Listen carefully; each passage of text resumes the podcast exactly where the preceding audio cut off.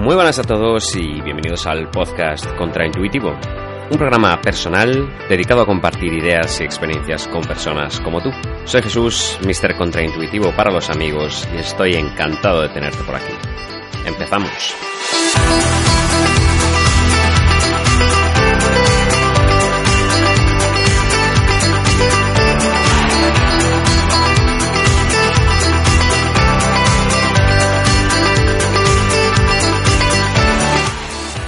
Y lo hacemos en este lunes 15 de julio. ¿Quién me iba a decir en pleno verano? Aquí grabando este programa. Una vez más, estoy encantado de estar con vosotros y como siempre me encantaría empezar por daros las gracias porque veo, no sé si vosotros lo veis, pero yo semana a semana voy echando un ojo a esas estadísticas y voy viendo cómo el número de suscriptores al podcast va aumentando, cómo el número de escuchas, el número de seguidores en redes sociales y gente que estáis implicados de una manera o de otra con Mr. Contraintuitivo va en aumento, crece. Y eso es algo que a mí, evidentemente, me hace muy, muy feliz y me satisface tremendamente y que se debe en grandísima medida al hecho de que estéis compartiendo y amplificando el contenido por ahí. Así que muchísimas gracias por eso. Y precisamente hablando de contenido, de cambios, de cosas nuevas que van y vienen, se me ha dado por escribir un artículo sobre un libro muy muy interesante que trata el tema de los hábitos, del cambio, y me apetecía traeros la versión en audio porque yo sé que no todo el mundo tiene tiempo de leer ese blog mrcontraintuitivo.com, así que os lo traigo en esta otra versión, espero que os guste muchísimo, pero sobre todo espero que os sirva de mucho. El audioartículo de hoy se titula Cómo cambiar tus hábitos, siete ideas para lograr resultados. El tema de cómo cambiar tus hábitos no es fácil. Si eres de los que pensaban tomar una decisión y comprometerte con fuerza de voluntad, será mejor que le des otra vuelta al asunto. La ciencia nos dice que no formamos ni cambiamos hábitos así. Es un buen punto de partida, pero hace falta algo más. Os cuento esto porque os podéis imaginar, a mí también me cuesta dejar atrás hábitos negativos y generar otros positivos. Por eso es un tema que me interesa y que quería compartir por aquí. ¿Cómo cambiar tus hábitos? Lo primero, entiende cómo funcionan. En el magnífico libro El poder de los hábitos, que recomiendo y cuya lectura inspiró este artículo, como ya os decía, se presenta una idea muy interesante, los patrones detrás de los hábitos. Para entender mejor este concepto, podemos establecer que los hábitos funcionan en un ciclo bastante sencillo. 1. Señal se produce algo que actúa como disparador. En nuestra mente se forma la idea de que llevando a cabo la acción del hábito obtendremos una recompensa, sea buena o mala. 2. Rutina la acción física o emocional que llevamos a cabo para lograr esa recompensa. 3. Recompensa. El resultado que obtenemos como consecuencia de este ciclo y que consolida el hábito. Ahora que tenemos claro el proceso, veamos cómo cambiar de hecho tus hábitos. Y es que no es tarea fácil, sobre todo si llevan tiempo siendo parte de nuestra vida, pero puede hacerse. Os comparto una cita del autor del libro, Charles Duhigg, que dice así: Cambiar un hábito implica mantener la señal y recompensa, pero introducir una nueva rutina en el proceso. Dicho así, ya empieza a sonar a palabrería de blog de psicología, pero os prometo que podéis sacarle partido y que funciona. Vamos a verlo con más detalle y ejemplos que a mí personalmente sí me han servido para generar hábitos positivos y eliminar otros negativos. Pongamos una respuesta detrás de cada hábito. Hay tantos hábitos como personas en el mundo. Algunos queremos cambiar e introducir mejoras en nuestra vida.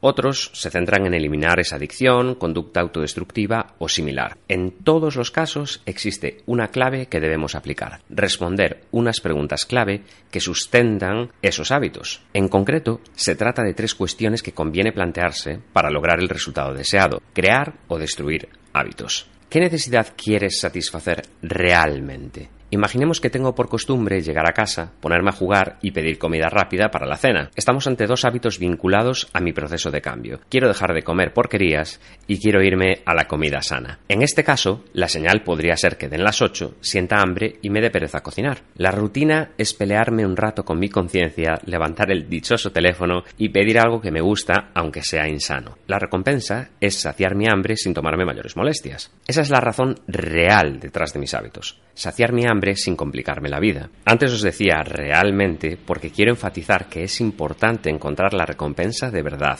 sin mentirnos. Como veis, no hay ningún problema con la señal de tener hambre, ni nada malo en perseguir la recompensa de querer saciarla. El problema es, de hecho, la rutina, el camino que tomamos para lograr esto. ¿Qué sucede si llevas a cabo otra acción? Y una acción opuesta.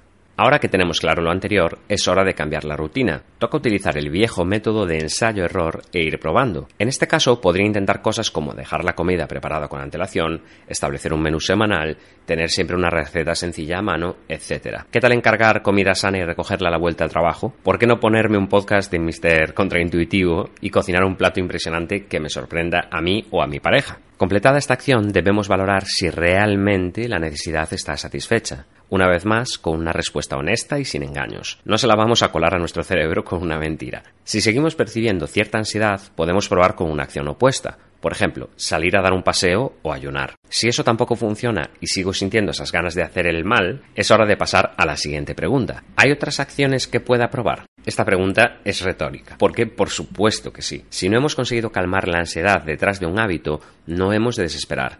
Es normal, te pasa a ti, me pasa a mí y a tu vecino. Lo importante es seguir adelante siempre. Hemos de seguir probando nuevas rutinas hasta dar con aquella que nos satisfaga realmente. Si logramos una sensación genuina de recompensa, estaremos en el camino hacia consolidar un nuevo hábito. Y si no se os ocurren ideas, preguntad a un amigo o podéis hacerlo en este mismo podcast. Os vais ahí abajo y dejáis un comentario y prometo haceros una sugerencia a medida.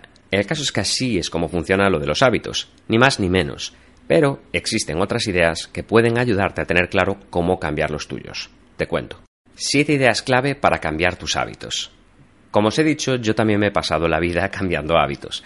Creaba uno, volvía atrás y me frustraba por verme en las mismas, abandonaba otro y luego lo retomaba. No os quiero vender la moto porque es algo que me sigue pasando. ¿Qué le voy a hacer? Soy humano, como todos, pues a veces me salgo del camino. Pero lo relevante es que mi porcentaje de éxito ha aumentado espectacularmente desde que integro estas siete ideas clave para cambiar hábitos que os comparto. Primera, todos los hábitos siguen el esquema señal, rutina, recompensa. Absolutamente todos. Hay que entender esto muy bien y trabajar sobre eso para lograr resultados que duren en el tiempo y sean verdaderos. Segunda, solo podrás cambiar tus hábitos si cambias las rutinas. Así que no, esa recompensa de me pego el viaje de mi vida o hago esto o lo otro no va a afianzar el cambio. Lo que lo afianza es establecer nuevas rutinas. Tercera, la fuerza de voluntad es como un músculo. Puede estar muy entrenado, pero su resistencia tiene un límite y se agota cuanto más lo usamos necesita descansar. Por lo tanto, es un magnífico apoyo estar comprometido, motivado y con la fuerza de voluntad a tope para lograr tus resultados. Pero la psicología deja claro que cambiar tus hábitos no depende de tu fuerza de voluntad. Depende de cambiar rutinas, que suena menos interesante, pero que es algo viable y que todos podemos hacer. Así que no nos escondamos detrás de excusas. Cuarta,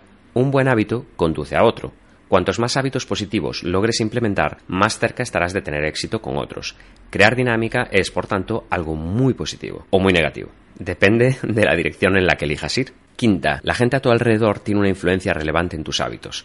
Por eso, pon atención a la gente de la que te rodeas. Recuerda que puedes y debes elegirla. Si tu pareja come fatal, probablemente tú también tiendas a hacerlo. Y al revés. ¿Qué tal hacer equipo con gente que te aporte? Sexta, es importantísimo que no te resistas a tus deseos de recompensa. Céntrate en cambiar la rutina que te lleva a satisfacerlos. Dirige esa ansiedad, esa energía hacia otra cosa. Ahí tienes la clave para el éxito cambiando los hábitos. Séptima, acepta que, como siempre, damos dos pasos adelante y uno atrás. A veces caerás en tus viejos hábitos y estos estarán al acecho durante toda la vida. Por eso, en lugar de frustrarte cuando fracases, intenta volver al camino que te hace feliz cuanto antes. Acepta tus limitaciones con actitud desafiante, porque tú lo vales. Ya veis que lo de cambiar nuestros hábitos es algo muy realizable. Tú, al igual que yo, puedes tomar la decisión ahora mismo.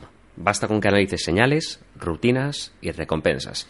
Establece un plan para la próxima vez y prueba a aplicarlo. Comprobarás que si haces lo que te comento aquí de verdad, tienes la respuesta a cambiar tus hábitos. Y luego, si te apetece, me lo cuentas.